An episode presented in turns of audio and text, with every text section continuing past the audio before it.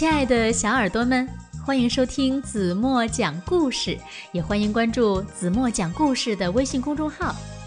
今天子墨要为大家讲的故事名字叫做《袋鼠丫丫的宝贝口袋》。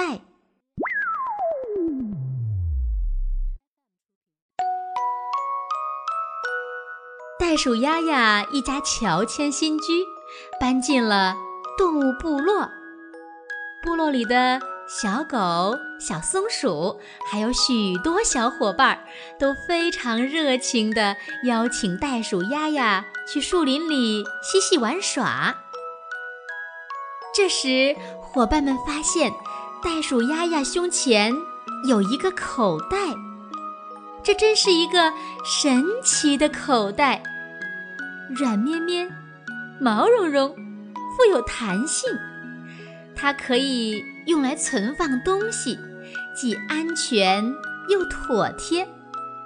寒冷的冬天，把手伸进口袋里，肯定呀非常暖和舒服。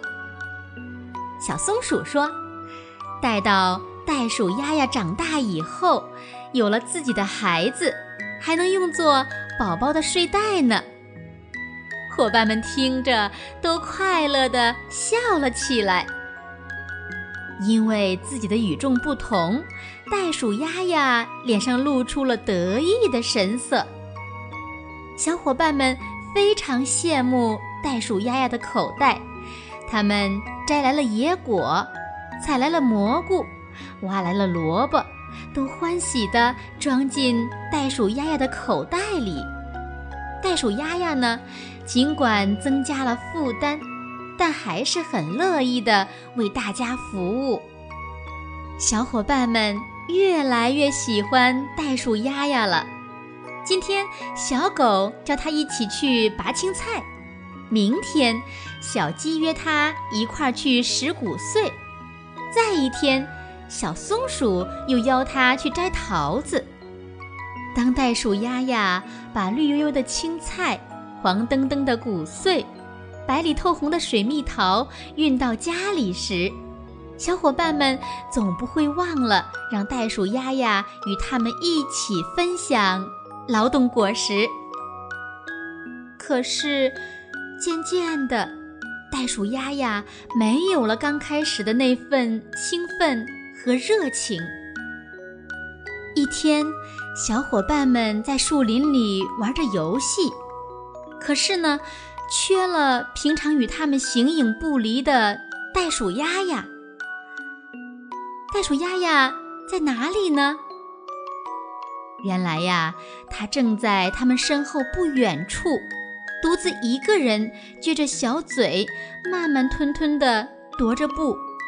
他心里呀很不舒服。哼，你们倒好，光知道玩游戏。东西全装在我口袋里，把我当运输袋呀！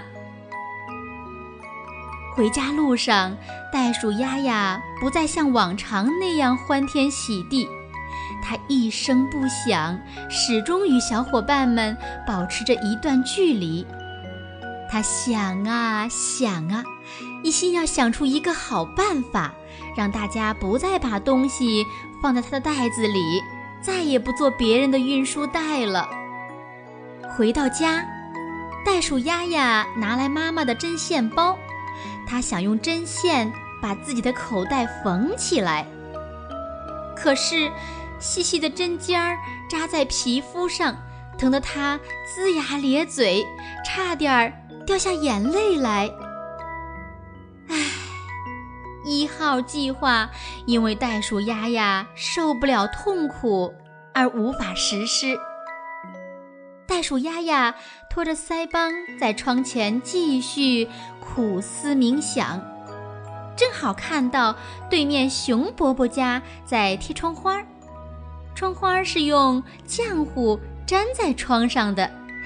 袋鼠丫丫脑中灵光一闪，又有主意了。他去熊伯伯家要来了浆糊。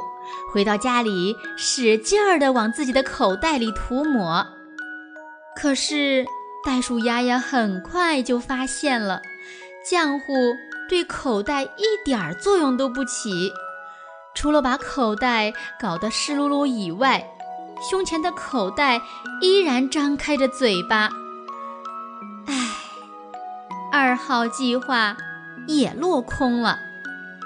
晚上，袋鼠丫丫躺在床上，翻来覆去的，怎么也睡不着。他想啊想，什么东西？可以让口袋粘在一起，又不会疼呢。第二天早上，太阳露出了圆圆的脸蛋儿，袋鼠丫丫一个人悄悄地跑到树林里去了。太阳透过树叶，照在松树干上，金黄色的松枝闪烁着耀眼的光芒。袋鼠丫丫。采来了粘性特别好的松枝，把它们仔细地涂抹在口袋里。他两手按住口袋，用力地按呀按，哈哈，奇迹终于出现了！口袋和身体竟然粘在一起了，没有丝毫的缝隙，就像口袋呀根本不存在似的。小伙伴们。出门了，还像往常一样邀请袋鼠丫丫一块儿去。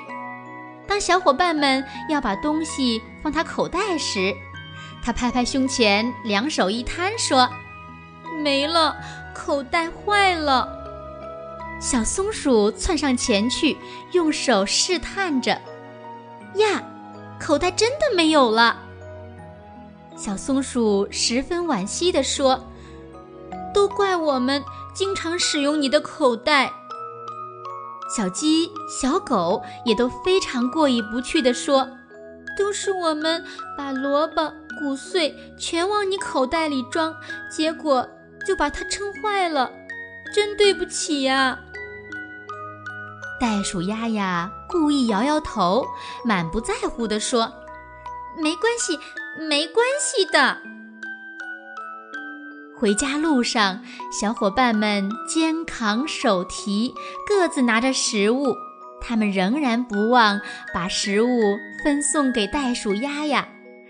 袋鼠丫丫吃着小伙伴们送的食物，一路上蹦蹦跳跳，心里别提有多高兴了。日子一天一天过去了。袋鼠丫丫再也不用帮别人运送东西了，小鸡、小狗、小松鼠和袋鼠丫丫依然是最最要好的朋友。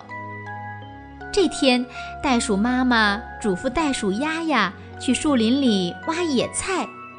袋鼠丫丫在树林里忙活了大半天，地上终于堆起了一堆野菜，该装进口袋回家了。袋鼠丫丫摸摸胸前，才想起口袋已经粘起来了。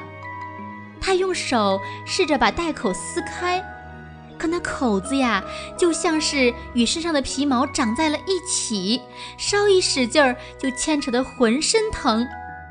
怎么办呀？袋鼠丫丫急得快要哭了。正在这个时候，树林里响起了熟悉的声音。袋鼠丫丫，别着急，我们来帮你。袋鼠丫丫抬起头来，是，是他的小伙伴们来了。这时，袋鼠丫丫突然哇的一声，眼泪哗哗哗的流了出来，淌过嘴角，滴到了胸前。说来真是奇怪。袋鼠丫丫胸前被泪水流过的地方，裂开了一道口子，渐渐的，口子越变越大，越变越深。呀，袋鼠丫丫又有口袋了！伙伴们高兴地拍起手来。袋鼠丫丫难为情地低下了头。好了，亲爱的小耳朵们，今天的故事子墨就为大家讲到这里了。那今天的问题是：袋鼠丫丫用什么东西把口袋粘住了？如果你知道正确答案，在屏幕下方给子墨留言吧。明天晚上八点半，我们再见喽。